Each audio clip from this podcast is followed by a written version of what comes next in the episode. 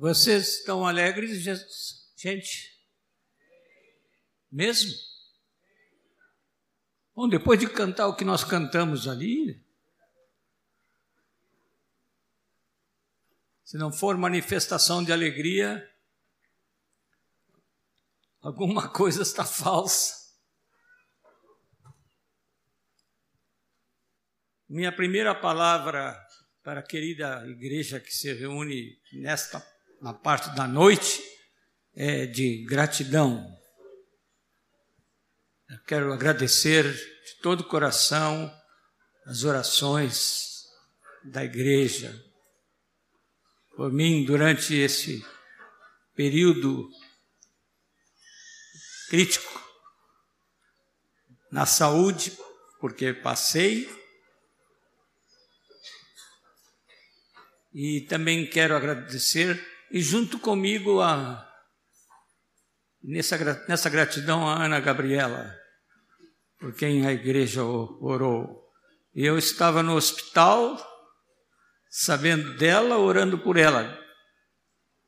Não sei se ela orou por mim, se ela teve oportunidade de ter. Ela disse que sim.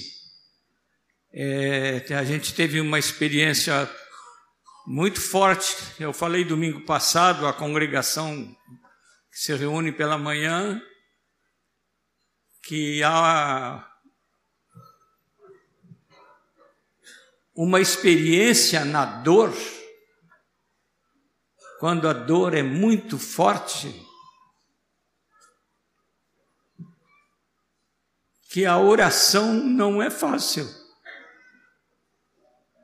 Se eu dissesse para os irmãos, ah, mas como o pastor não acha fácil orar na dor? Eu vou dizer para os irmãos que não é fácil. E aquele que é o varão de dores, e morreu por nós, teve um momento na cruz que teve uma dor que a nossa dor, né, Ana Gabriela, não, nem se compara, né?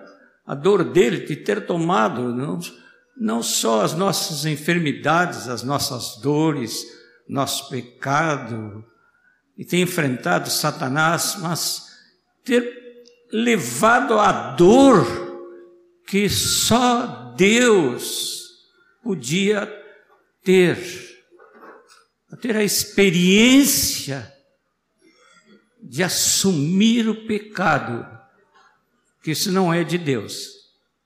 O que, que nós cantamos hoje? Que Ele é santo, santo e santo. E a Bíblia diz uma coisa que algum dia eu vou compreender melhor. Talvez até algum dos irmãos possa explicar. Se alguém pode me explicar, depois do, do encontro me procure e me explique, não é? Por que, que a palavra diz a palavra não diz que Jesus foi feito pecador por nós. A palavra diz que ele foi feito pecado por nós. Ele nunca foi feito pecador, mas foi feito pecado. Entrou no centro da experiência o que é o pecado que separa o homem de Deus. Ele, o varão de dores, teve um tipo de sofrimento, de angústia tão agudos.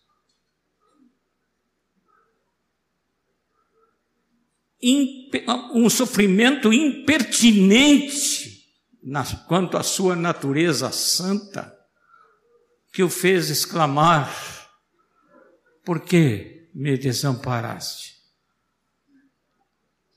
A dor traz solidão. A dor sempre traz solidão, porque ninguém. Você está sentindo uma dor, não é? Às vezes eu digo para a Liginha assim: estou com uma dor chatinha aqui. Aí a Liginha diz assim: Mas existe alguma dor que não seja chatinha?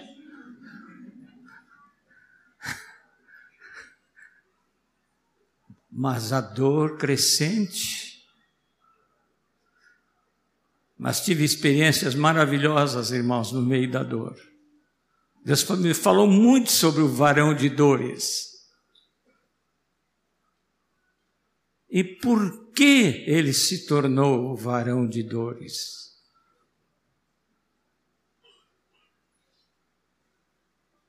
E uma dessas coisas que Deus me falou é que eu quero falar com os irmãos hoje.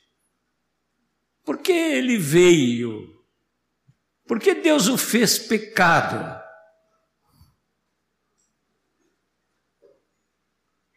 Porque nasceu como nasceu, viveu como viveu, morreu como morreu, e pela misericórdia de Deus ressuscitou como ressuscitou. Por quê? Convido os irmãos para lermos no Evangelho de Lucas, no capítulo 4. Esse é depois da, depois da sua tentação, e ele, ele volta para a Galileia, a região onde estava a sua cidade, e é o primeiro pronunciamento público de Jesus, que está no capítulo 4, no versículo 16, na sua própria cidade.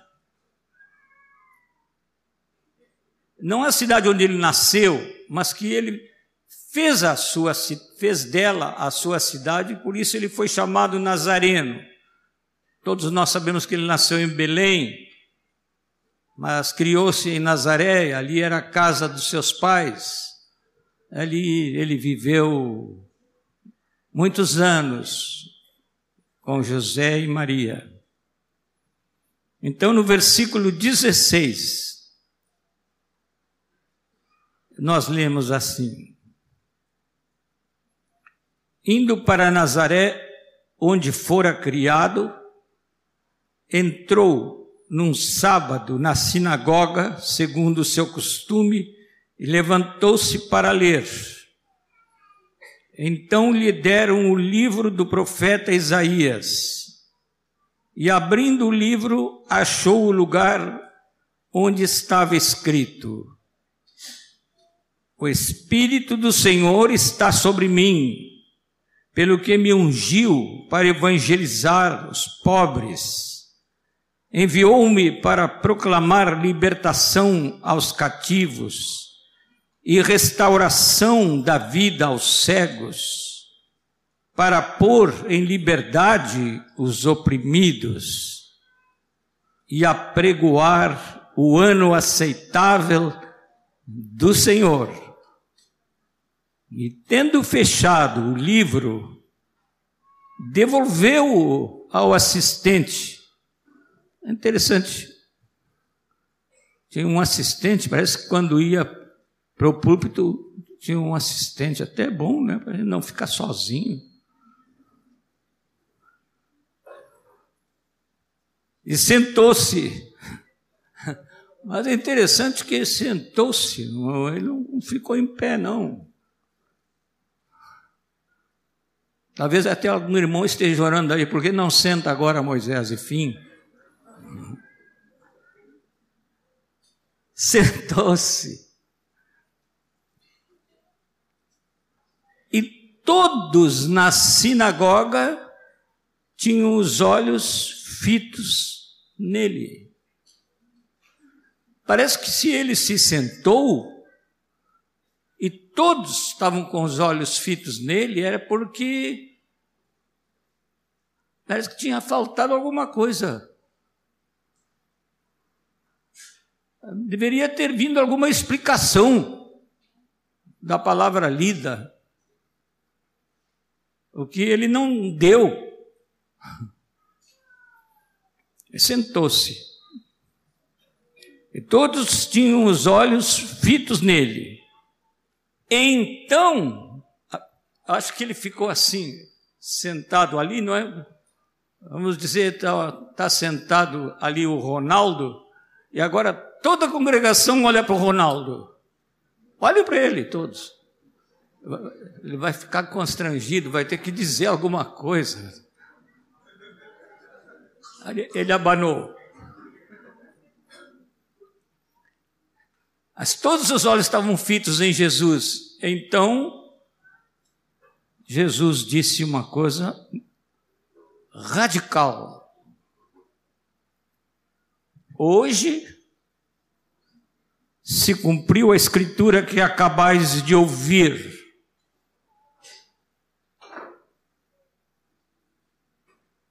O que, é que Jesus está dizendo? Ele está dizendo que o que ele leu no profeta Isaías estava se cumprindo agora, nele, na sua pessoa. O Espírito do Senhor está sobre mim.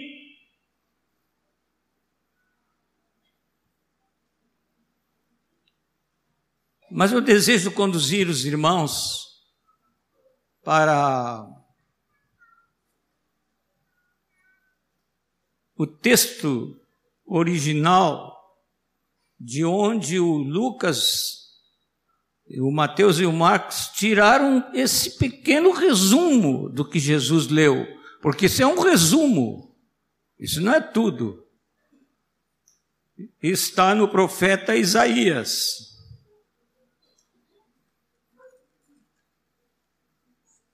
No capítulo 61. Essa foi a palavra que Jesus leu. E aqui está por inteiro a palavra.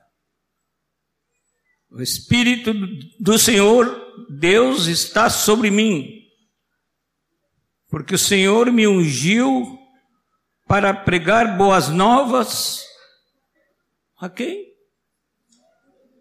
Podem ler juntos. Aos quebrantados. Enviou-me a curar os quebrantados de coração proclamar libertação aos cativos e pôr em liberdade os algemados, apregoar o ano aceitável do Senhor, que é este ano, este dia, esta hora, e o dia da vingança do nosso Deus, o dia que Deus vai fazer com que desapareça a iniquidade, o pecado, a desavença, a guerra, a morte, a família destroçada, a mentira, o engano, a maldade,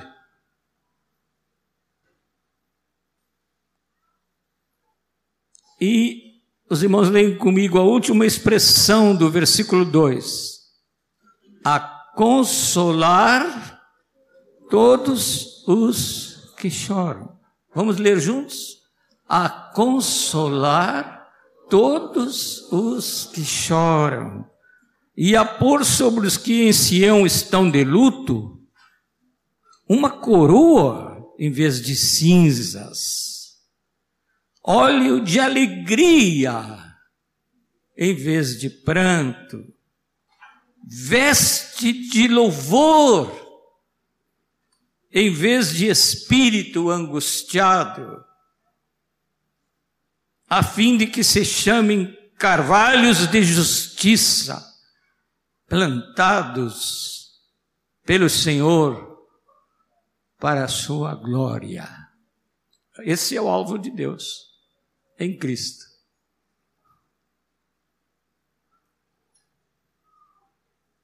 Esse é o alvo.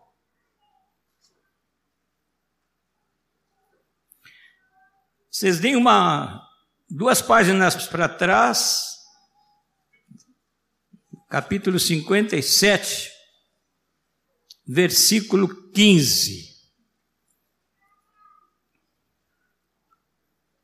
Porque assim diz o alto, o sublime, que habita a eternidade, o qual tem o nome de santo.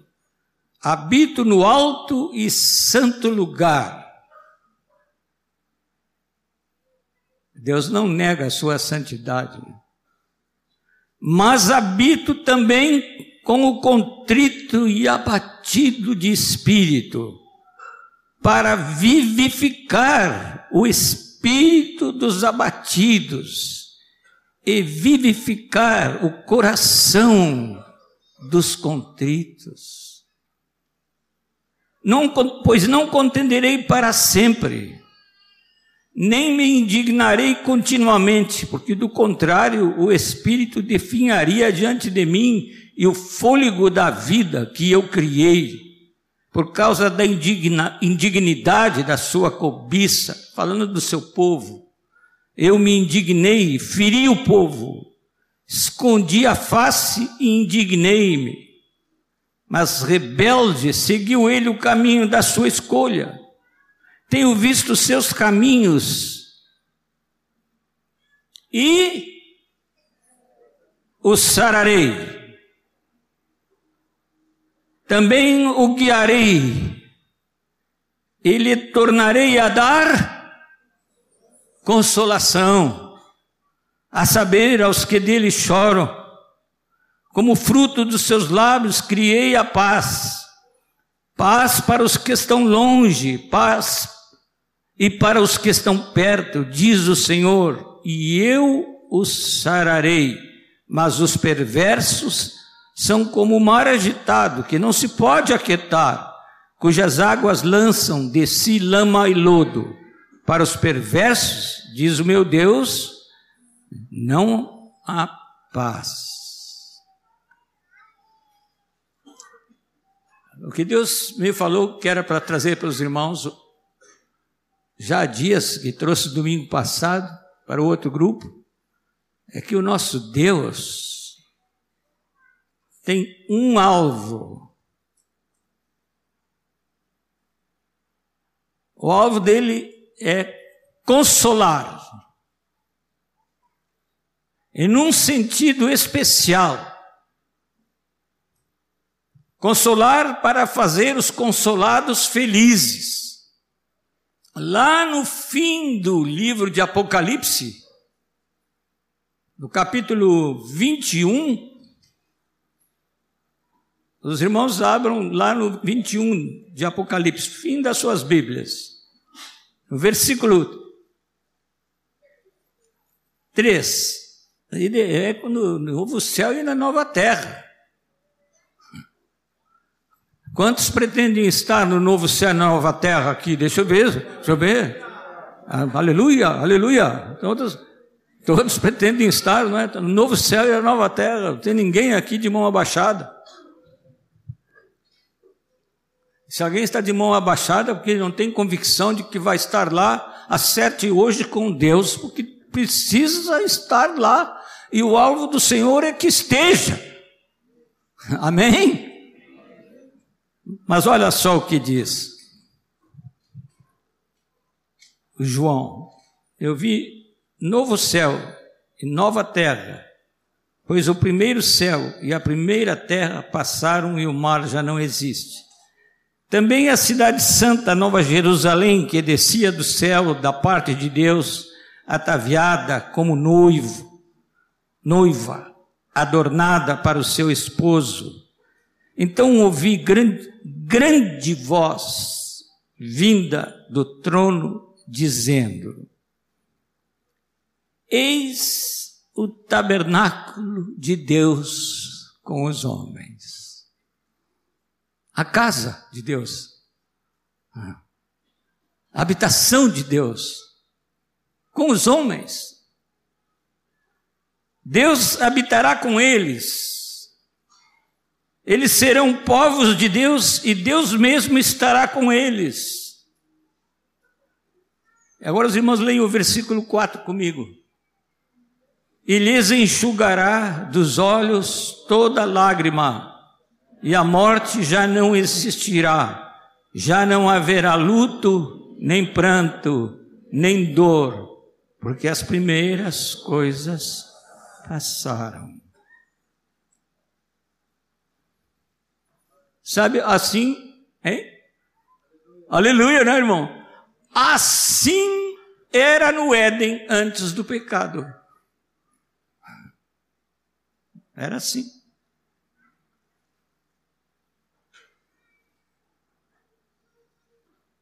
E Deus quer devolver aquela situa situação. Quando estavam recolhendo as ofertas, eu fui dar uma olhadinha no livro de Gênesis, no capítulo 1. E no capítulo 1 de Gênesis, é, vai dizendo que tudo que Deus criou é bom, tudo é bom, tudo é bom. Viu Deus que era bom, viu Deus que era bom, mas quando chega no último versículo do capítulo 1, depois que ele criou o homem,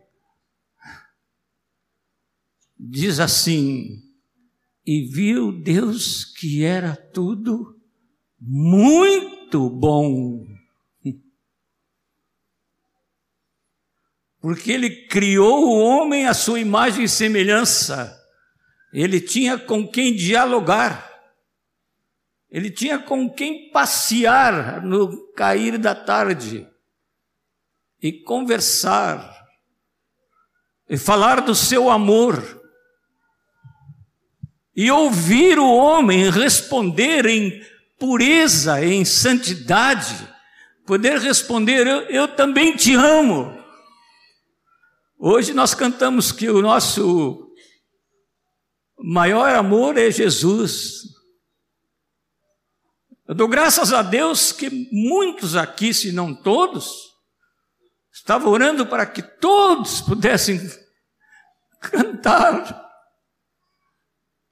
de coração. Meu, que meu grande amor é Jesus.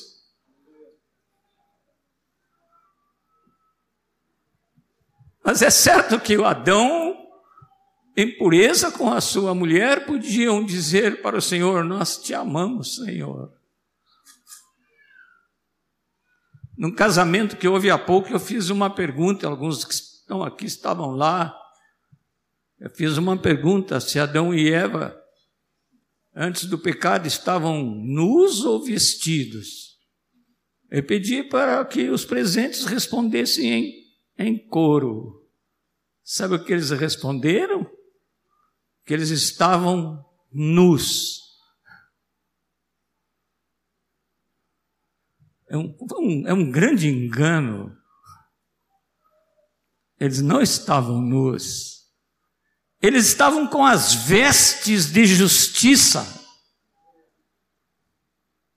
Estavam cobertos de inocência, de pureza, de sinceridade de verdade, de amor recíproco, verdadeiro, sem nenhuma mancha, sem nenhuma nódoa, sem nenhuma coisa que criasse impedimento entre os dois, entre eles e o Senhor.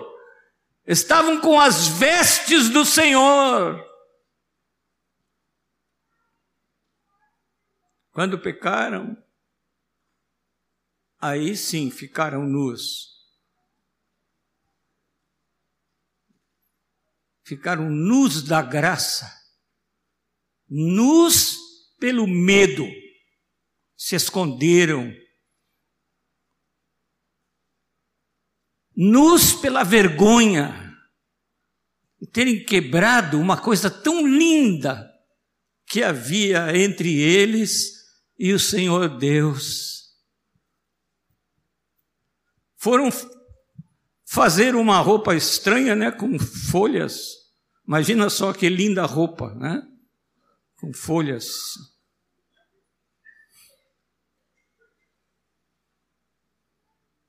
E Deus, em sua misericórdia, fez a primeira forte promessa visual da sua consolação.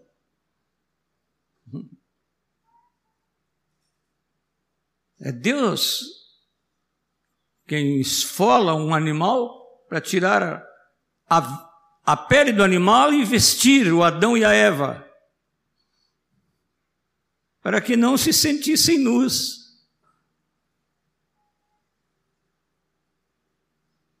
Eu penso que foi um cordeiro que perdeu a sua pele. O sangue foi derramado sobre a terra pela primeira vez, para que o homem e a mulher tivessem vestes adequadas.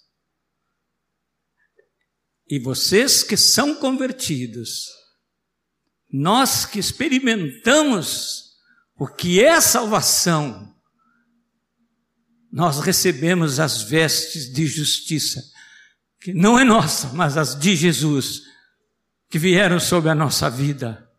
Ele foi o cordeiro que foi morto.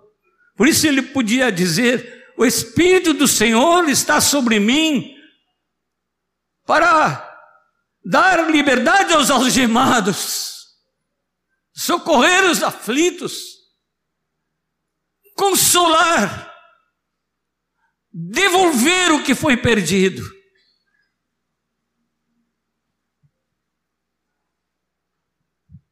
Eu fiquei muito impressionado, meus amados, que lá no hospital, eu tinha pensado sobre isso um pouco antes de ir para o hospital. Mas quando eu cheguei lá no hospital, eu comecei a ver as escrituras a respeito da consolação de Deus. Bem no início, quando Jesus nasceu, os irmãos podem encontrar isso no Evangelho de Lucas, no capítulo 2. É tão bom ver os irmãos folhando as Escrituras No passado eu mandava os irmãos, pedia aos irmãos para levantarem as Bíblias, agora eu não faço mais. Não é mais necessário. Os irmãos vêm com as suas Bíblias. Em Lucas 2, 25, nós temos, aliás, do versículo 22, nós temos que, conforme a lei, os pais de Jesus levaram, no oitavo dia, levaram o Senhor para apresentar no templo, para oferecer um sacrifício segundo o que está escrito na referida lei, um par de rolas ou dois pombinhos. Os ricos tinham que oferecer outro tipo de sacrifício, tinham que oferecer um, um novilho, uma ovelha, mas os pobres, é aqui nós vemos a condição dos pais de Jesus, né? Os pobres eram autorizados a levar apenas dois pombinhos. E foi o que eles levaram. Pobres.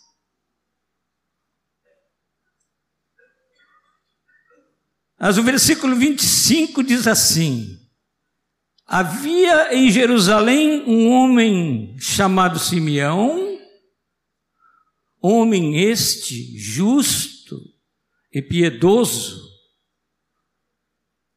que esperava, o que é que ele esperava? A consolação de Israel.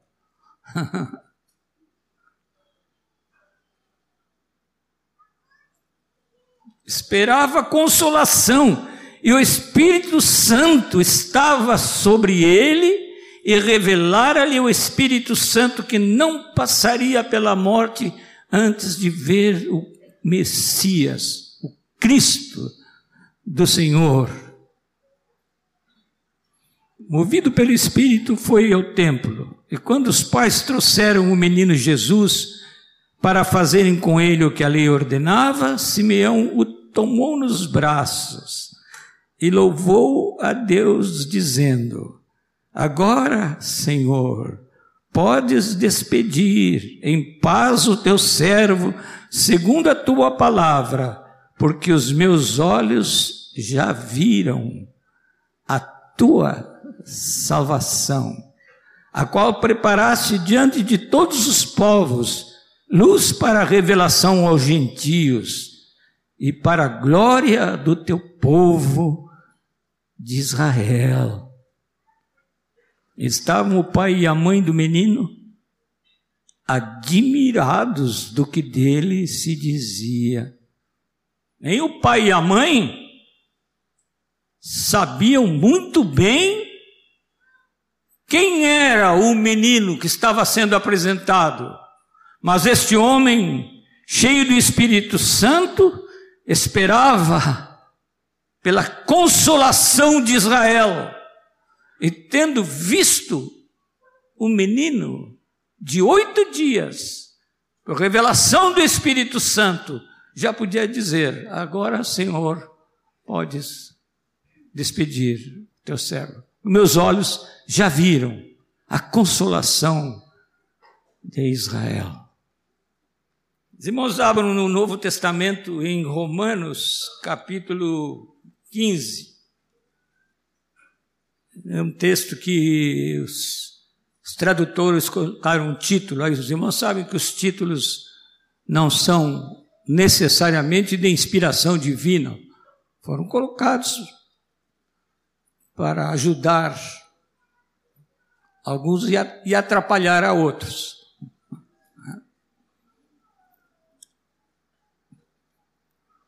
Mas aqui fala da imitação a Cristo.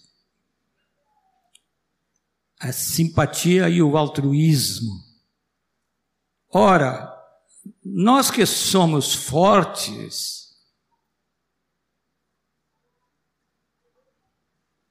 O Paulo diz que ele era forte. Forte. No Senhor, não é? Forte no Senhor. Nós somos fracos em nós mesmos, mas fortes no Senhor. Quantos têm convicção de que são fortes no Senhor? Aleluia. Fortes no Senhor. Devemos suportar as debilidades dos fracos e não agradar-nos a nós mesmos. Portanto, cada um de nós agrade ao próximo no que é bom para edificação. Porque também Cristo não se agradou a si mesmo. Antes, como está escrito, as injúrias dos que te ultrajavam caíram sobre mim.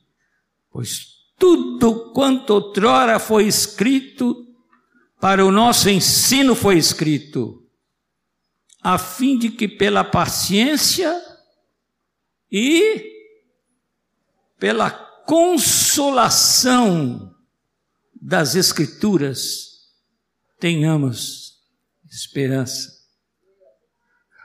Sabe, eu falei no domingo passado, né, assim, para os adolescentes, uma palavra, mas e hoje tem mais. Mas essa palavra não é só para os adolescentes, é para todos. Falei porque eles estão começando, alguns estão tendo experiências maravilhosas nos encontros que têm dos adolescentes. Chegam em casa e contam as alegrias que experimentaram. Contam.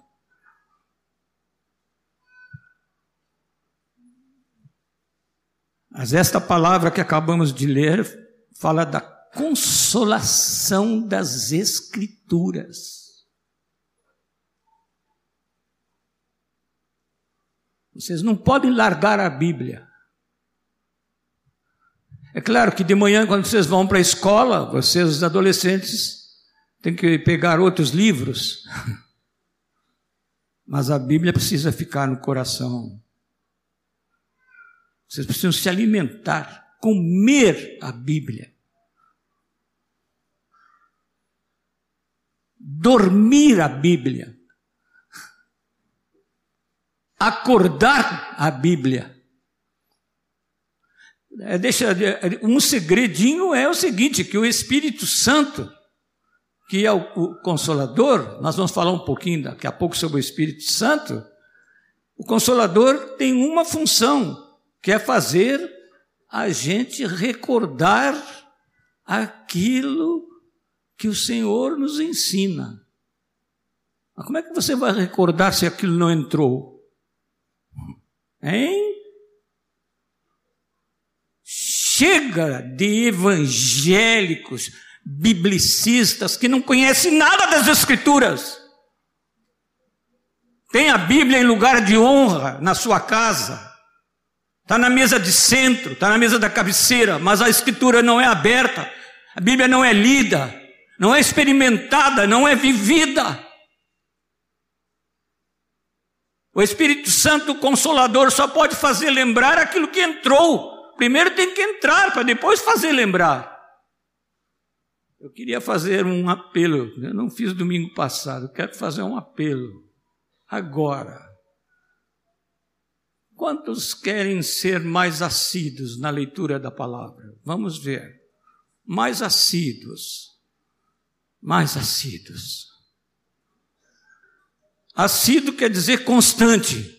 Para quem não sabe o que é assíduo. Mas constante, mais firme, mais pronto. Eu tenho um querido irmão que me fez, fez uma, uma atadura para a minha Bíblia. É muito interessante essa atadura, porque as minhas Bíblias ficam todas desbeiçadas. Agora, essa, essa aqui está ficando conservadinha. Mas quando eu coloquei a primeira vez, eu disse: Eu não vou precisar, abre-te sésamo, porque tu vais te abrir sim. Pode conservar a sua Bíblia bonitinha, mas por favor,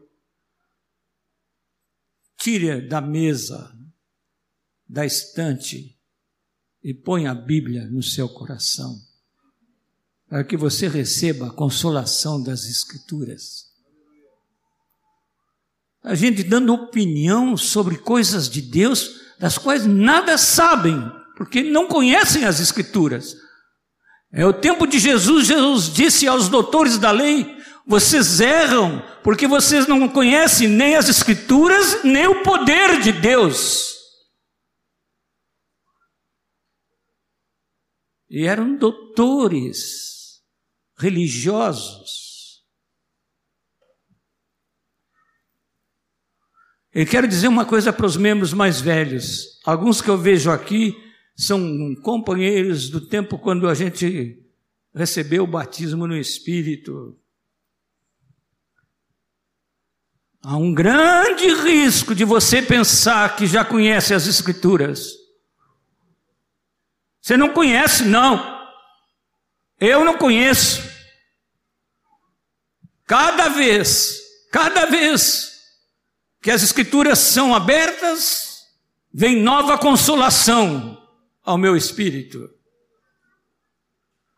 É uma coisa nova do Senhor. Vejam, queridos, Jesus é aquele de quem as Escrituras falam, de Gênesis a Apocalipse ele é a consolação das Escrituras. Ele é o consolador. É interessante que na igreja, quando a gente fala do, do consolador, não sei por que, nós sempre pensamos só no Espírito Santo. Abram nas suas Bíblias no Evangelho de João no capítulo 14, versículo 16.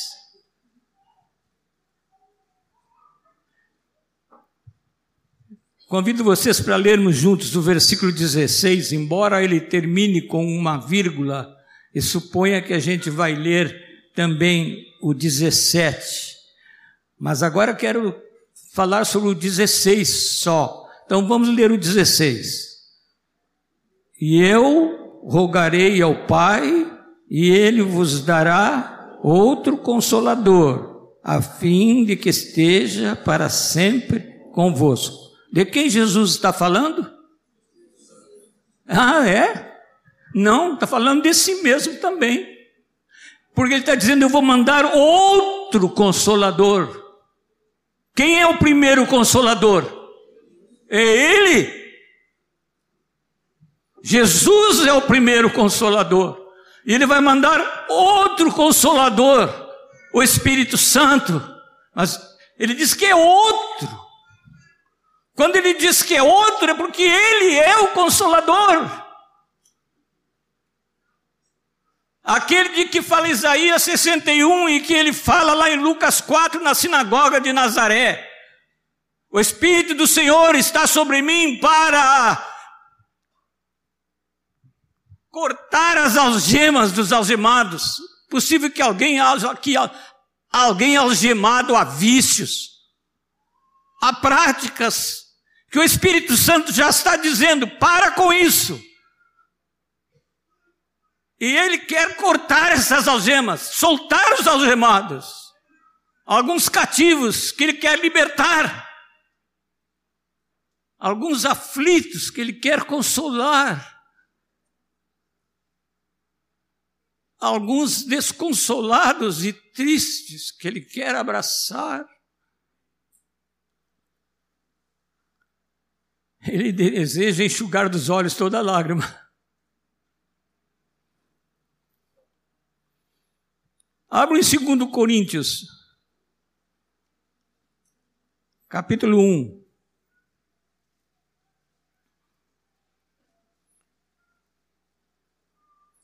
No versículo 3, nós temos Paulo definindo Deus. Ah, não, não dando uma definição teológica. Se a gente perguntar assim para os irmãos assim, quem é Deus? Aí, aí a gente responde, é fácil, está na mente, né? Deus é amor. Deus é o Senhor.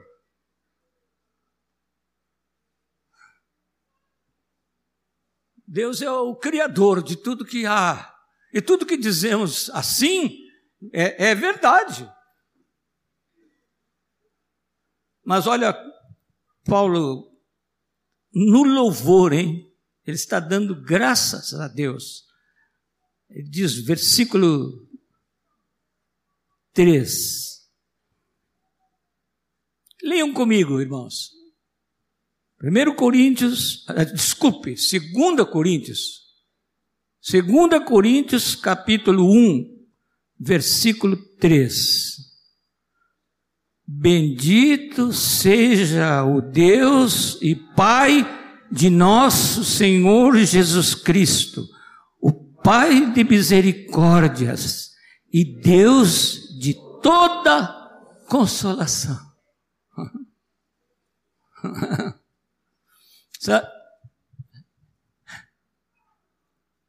A palavra para os pastores, obreiros, diáconos, discipuladores, e finalmente a todos os discípulos de Jesus. O nosso ministério tem que ser como o de Jesus o ministério de Deus, o ministério da consolação.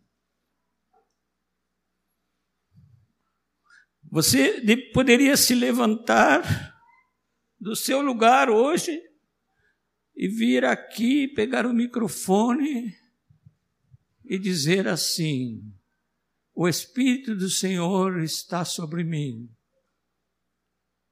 para consolar os aflitos libertar os algemados pelo diabo.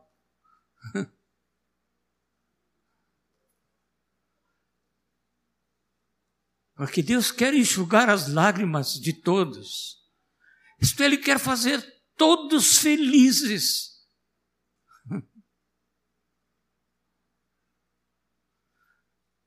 Hoje a gente às vezes chora de alegria também, não é? Mas sabe que por que, que nós choramos de alegria? Por causa do contraste, da tristeza.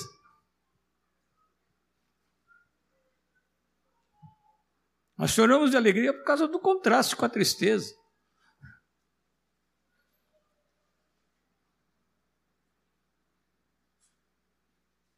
O meu querido irmão René Assunção, médico que me, me acompanha em todas há anos. Eu vou para o hospital, lá está o Renê do lado. Eu vou ser operado, lá está o René do lado, está sempre ali pertinho de mim.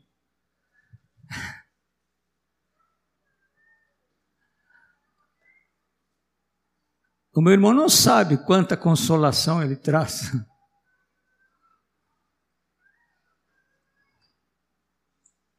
Mas eu garanto que traz.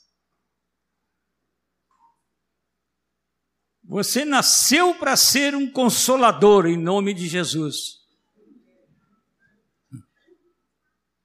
E o seu ministério tem que ser o ministério da consolação, do conforto. Mas eu quero. Não quero deixar uma ideia errada a respeito da consolação. Tem, tem, aqui tem N irmãos de quem eu gosto de me aproximar. Então, tem um bem aqui na frente que está sozinho, o Renato. Vou pedir que o Renato chegue aqui. Renato, chega aqui. Eu gosto muito de estar perto deste irmão. Todas as semanas nós oramos juntos com outros irmãos. Eu gosto muito de estar perto dele.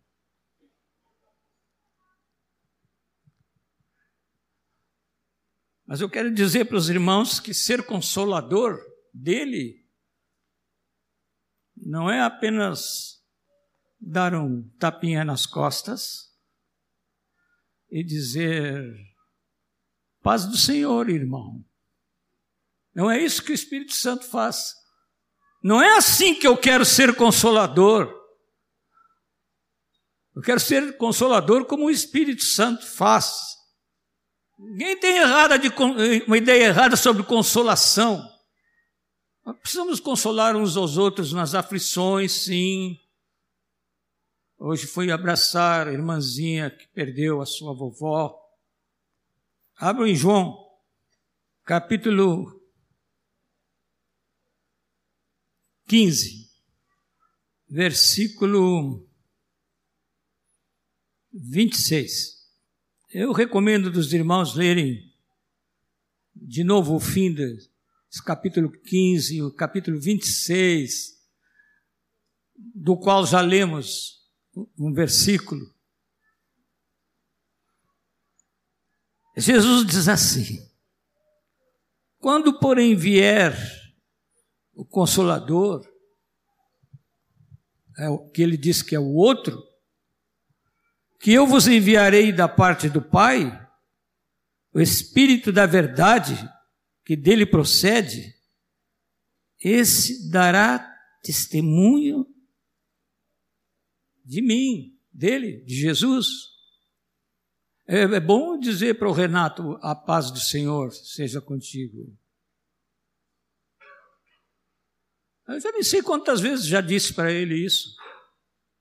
Mas o Espírito está sobre nós, que nos faz consoladores, como o Espírito Santo é, é aquele que dá testemunho de Jesus. E é por isso que ele diz, e Jesus diz, e vós também testemunhareis. Está falando aos discípulos, aos doze, porque estáis comigo desde o princípio.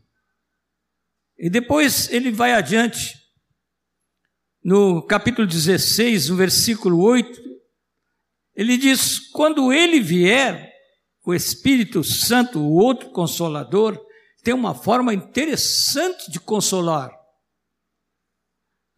convencerá o mundo do pecado, da justiça e do juízo. É interessante. Né?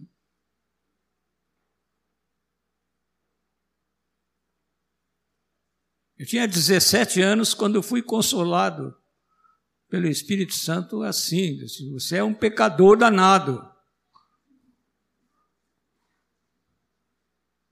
Que maneira de consolar.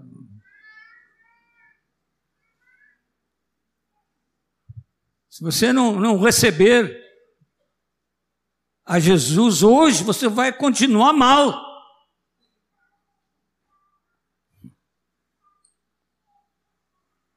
Mas depois eu podia cantar o velho hino. Que consolação tem meu coração descansando no poder de Deus. Ele tem prazer em me proteger, descansando. Meu cântico foi meio mortiço, porque a essa altura já não tenho muita força. Estou me recuperando, mas hoje alguém me perguntou quanto já recuperou. Eu disse 80%. Ainda falta um pouco. Mas foi muito forte no meu coração o poder de Deus que me regenerou. Foi muito poderosa a palavra que me libertou. E eu tenho dito, com vergonha de dizer, que eu desapontei a Jesus muitas vezes ao longo da minha vida, mas Jesus nunca me desapontou. Ele sempre foi o consolador, me convencendo do pecado, me renovando as fontes de vida, transformando a minha vida mudando o meu pensamento, renovando a minha mente, me, me produzindo a mente mais parecida com a mente de Jesus.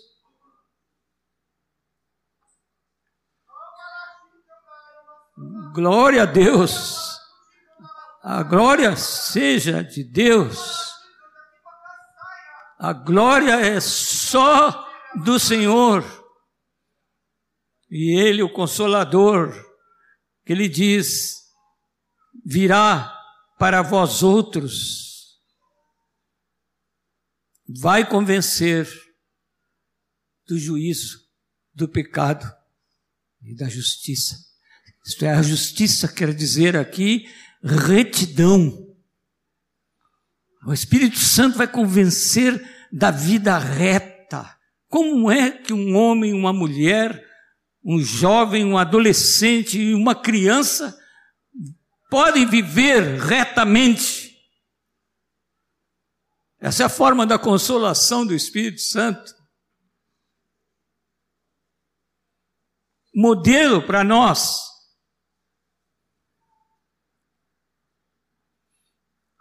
Em versículo 13 desse mesmo capítulo diz: Quando vier Porém, o Espírito da Verdade, os irmãos leem comigo. Quando vier, porém, o Espírito da Verdade, ele vos guiará a toda a verdade, porque não falará por si mesmo, mas dirá tudo o que tiver ouvido e vos anunciará as coisas que hão de vir. Uma das coisas que hão de vir é que todas as lágrimas serão enxutas.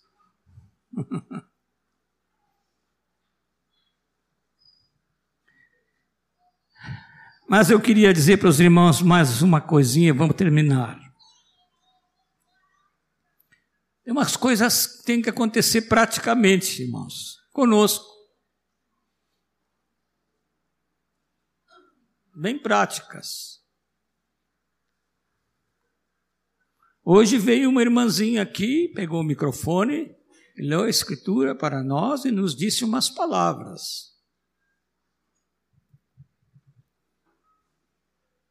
Eu disse aleluia.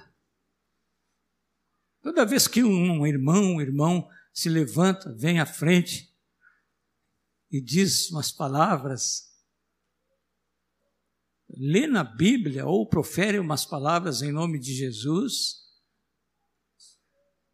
eu penso assim, aí vem a consolação. 1 Coríntios, capítulo 14.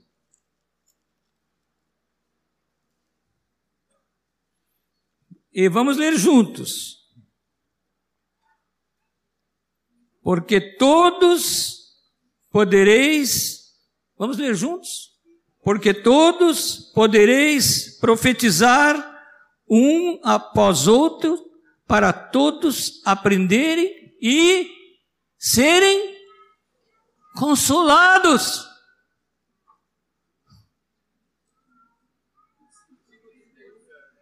Primeiro Coríntios 14, versículo 31. Eu disse o quê? Ah, não falei o versículo? Pois é. Agora vamos ler Consolados, então.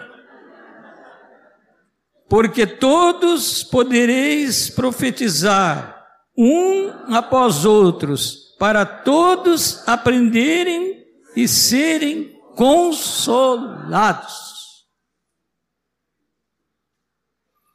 É interessante, porque a profecia é para isso. E aí mesmo no 14 diz que a profecia é para isso. Vocês já viram isso, né?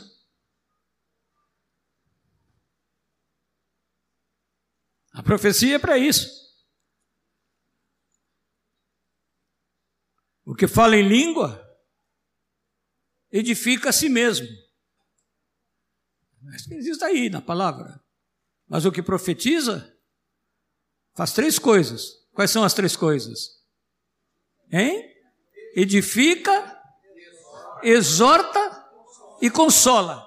Eu quero dizer que exorta não é o que alguns pensam, que exortação é repreensão. Exortação não é repreensão. Exortação quer dizer estímulo. Estímulo é estímulo. O que profetiza, edifica, estimula e consola. É pena que tão, tão poucos se levantam para profetizar. Comece a orar sobre isso. É, vejam o que está lá no 2 Coríntios, de novo. Vamos ver se agora eu cito tudo direito, né? O segundo Coríntios, lá no capítulo 1, agora o versículo 4. É Ele, vamos ler juntos, é Ele que nos conforta em toda a nossa tribulação para podermos consolar os que estiverem em qualquer angústia, com a consolação com que nós mesmos somos contemplados por Deus. Então, primeiro ele diz que Deus é o Pai de misericórdia e o Deus de toda consolação, e depois fala sobre nós. Isso bem no início da carta, irmãos. Ele está abrindo a carta Aliás, uma carta de consolação, porque a primeira carta dele foi muito forte.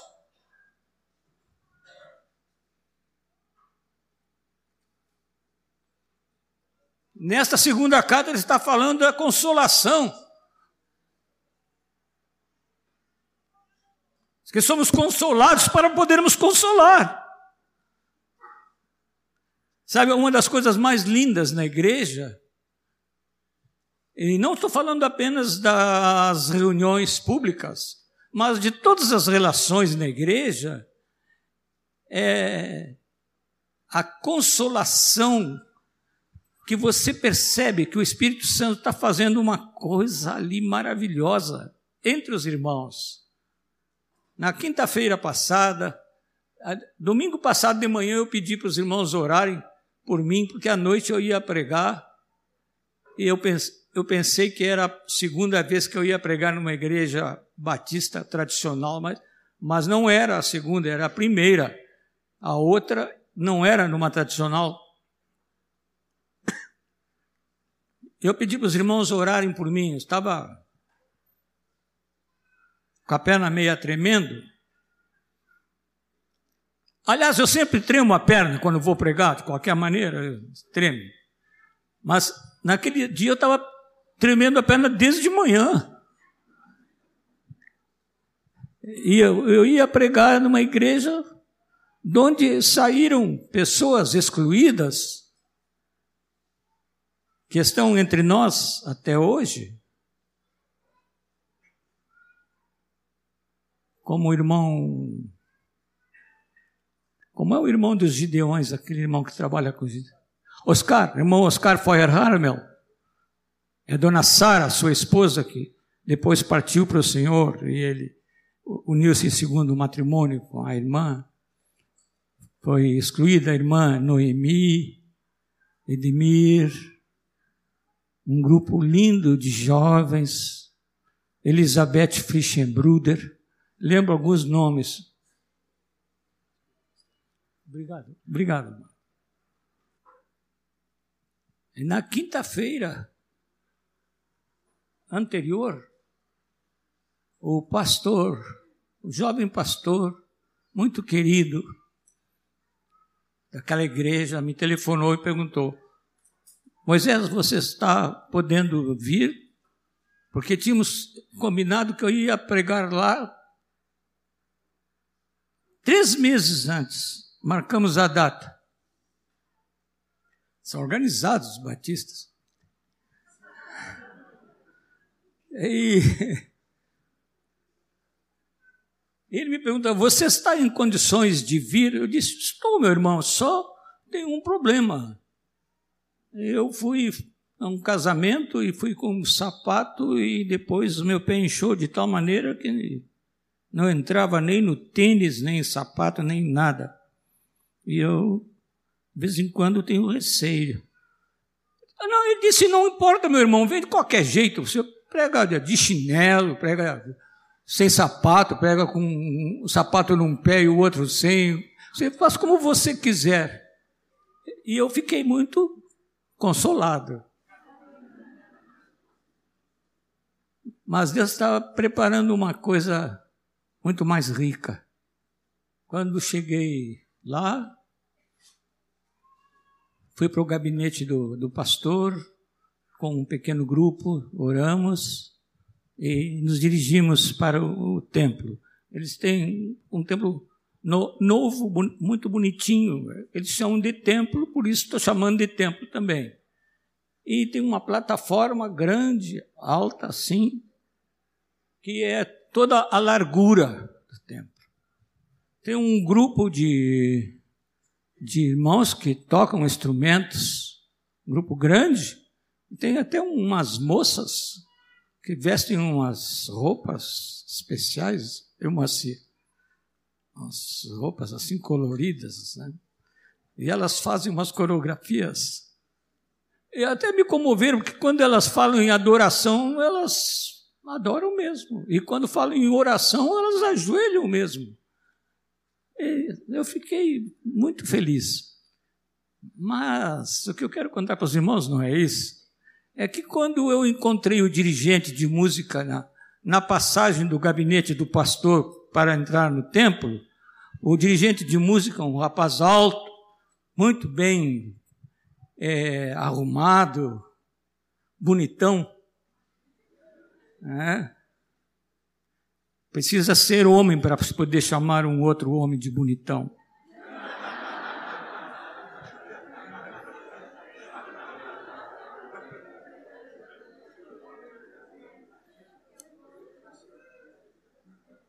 É, não é qualquer, qualquer um que pode fazer isso.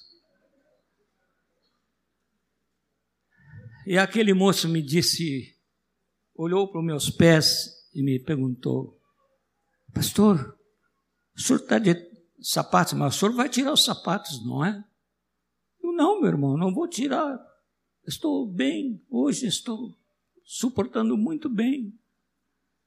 Ele disse: Ah, porque nós combinamos que nós todos na plataforma íamos tirar os sapatos. Caminhei mais um pouquinho veio uma moça, uma linda moça, bem, bem vestida, muito simpática, sorrindo, disse: Ô oh, pastor, eu não conhecia o senhor, muito prazer, mas eu vejo que o senhor está de sapatos. Eu digo: Eu estou de sapatos, sim, estou bem. Sim, mas o senhor não vai tirar os sapatos? Eu digo: Não, não, porque nós íamos tirar os sapatos. Encontrei não sei quantos, cinco ou seis pessoas, ou até quem sabe mais, eu não contei, que me perguntaram, dos que estavam lá na plataforma, se eu ia tirar os sapatos. Eu contei para o Erasmo, e o Erasmo interpretou uma coisa que estava no meu coração. Ele disse: Moisés, isso se chama lava-pés de amor na igreja. E na igreja onde eu estava com temor, sendo uma igreja batista, o pastor, na hora, eu preguei e ia ter a ceia do Senhor. Eu fui para o meu lugarzinho. E o pastor disse: Vem cá, meu irmão. E me honrou para presidir a ceia do Senhor na Igreja Batista. Aí eu disse para ele assim, Cabralzinho, eu chamo ele assim, que é como filho, disse Cabralzinho, mas eu não sei como é que vocês fazem aqui. Fica tranquilo, eu vou dando as dicas. Sabe o que se chama isso, irmãos, na igreja? Consolação do Espírito Santo.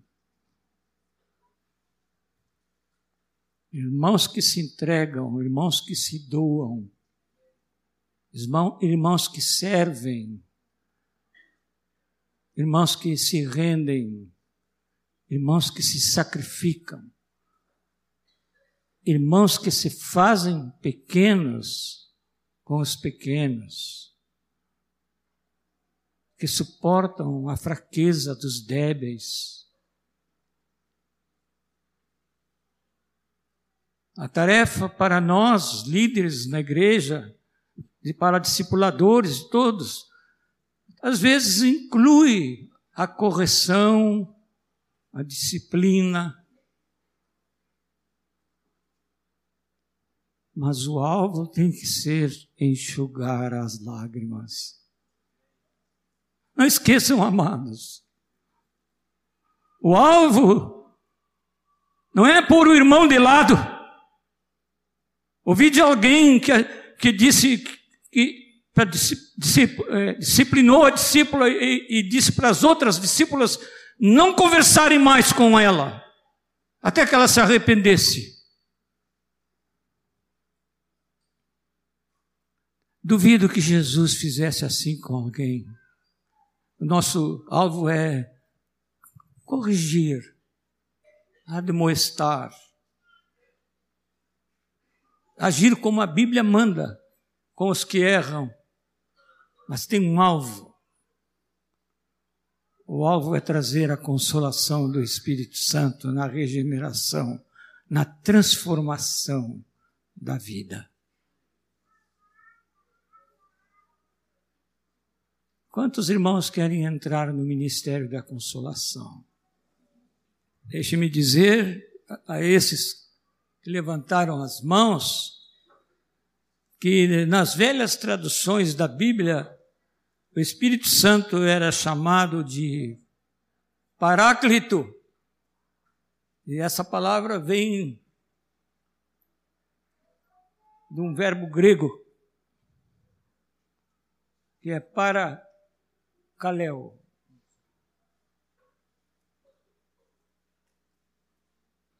Que quer dizer um que fala ao lado de. Está do lado, está presente, falando, consolando. E quando Jesus diz,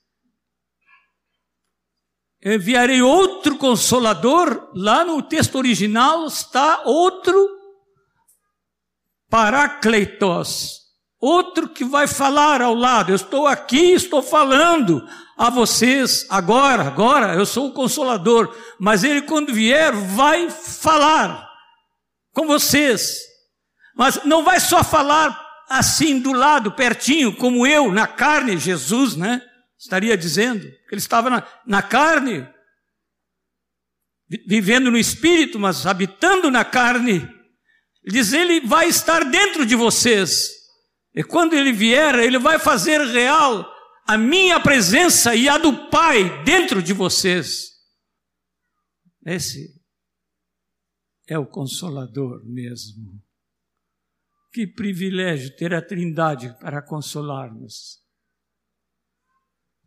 Não saia daquela porta sem ficar num profunda, numa profunda gratidão a Deus pela presença do Consolador. E saia da porta com o Consolador para consolar você e você poder consolar a outros com a consolação com que você mesmo é contemplada por Deus. Vamos ficar em pé, amados. Há alguns irmãos aqui que já têm feito um pacto com Deus muito especial. Pactos não podem ser quebrados, não devem ser quebrados. Porque Deus nunca quebra os seus pactos feitos com a gente.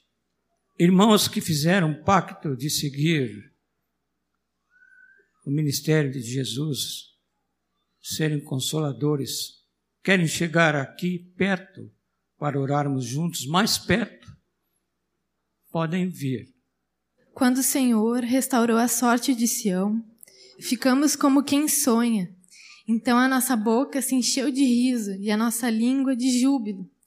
Então, entre as nações se dizia: Grandes coisas o Senhor tem feito por eles. Com efeito, grandes coisas fez o Senhor por nós. Por isso estamos alegres. Restaura, Senhor, a nossa sorte, como as torrentes no Negueb. Os que com lágrimas semeiam, com júbilo ceifarão.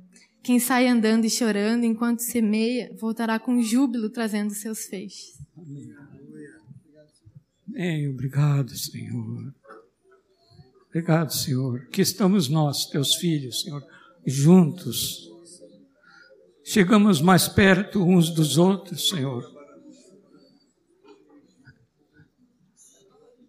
por causa do Espírito Santo que nos uniu, nos uniu na, na salvação, nos uniu no serviço, nos uniu na comunhão, nos uniu no serviço, nos uniu na missão. Teu Espírito Santo, Senhor. Meus queridos irmãos, vocês todos que são remidos no Senhor receberam o Espírito Santo. Porque aquele que não tem o Espírito de Cristo está não é dele. Também os irmãos que estão na congregação, que receberam o Espírito Santo. Toquem no seu irmão e na sua irmã. E abençoe o seu irmão a sua irmã ou a sua esposa, o seu marido. Aleluia. Aleluia. Aleluia. Aleluia. Aleluia. Aleluia. Porque o Espírito do Senhor, Deus, está sobre nós. Porque o Senhor nos ungiu.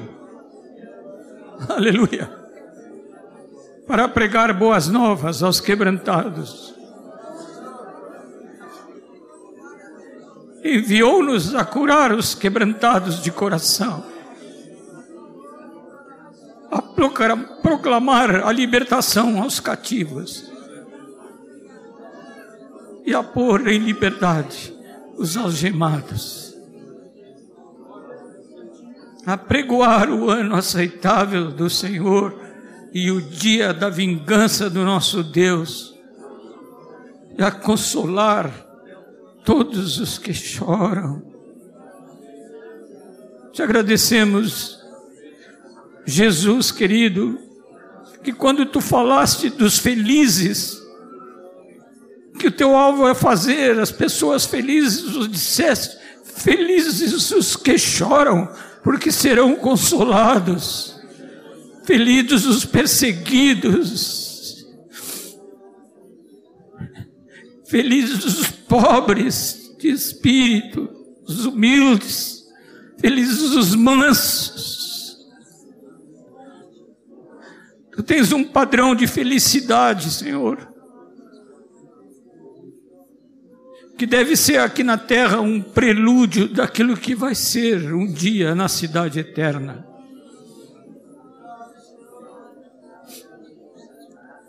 Ah, Senhor, ajuda-nos a pôr sobre os que estão de luto uma coroa, em vez de cinzas, óleo de alegria em vez de pranto, veste de louvor em vez de espírito. Angustiados. A fim de que se chamem carvalhos de justiça, plantados pelo Senhor, para a sua própria glória, para a glória do Senhor. Para a tua glória, Senhor. Aramashin. Aramashin. Aramashin. Karasush.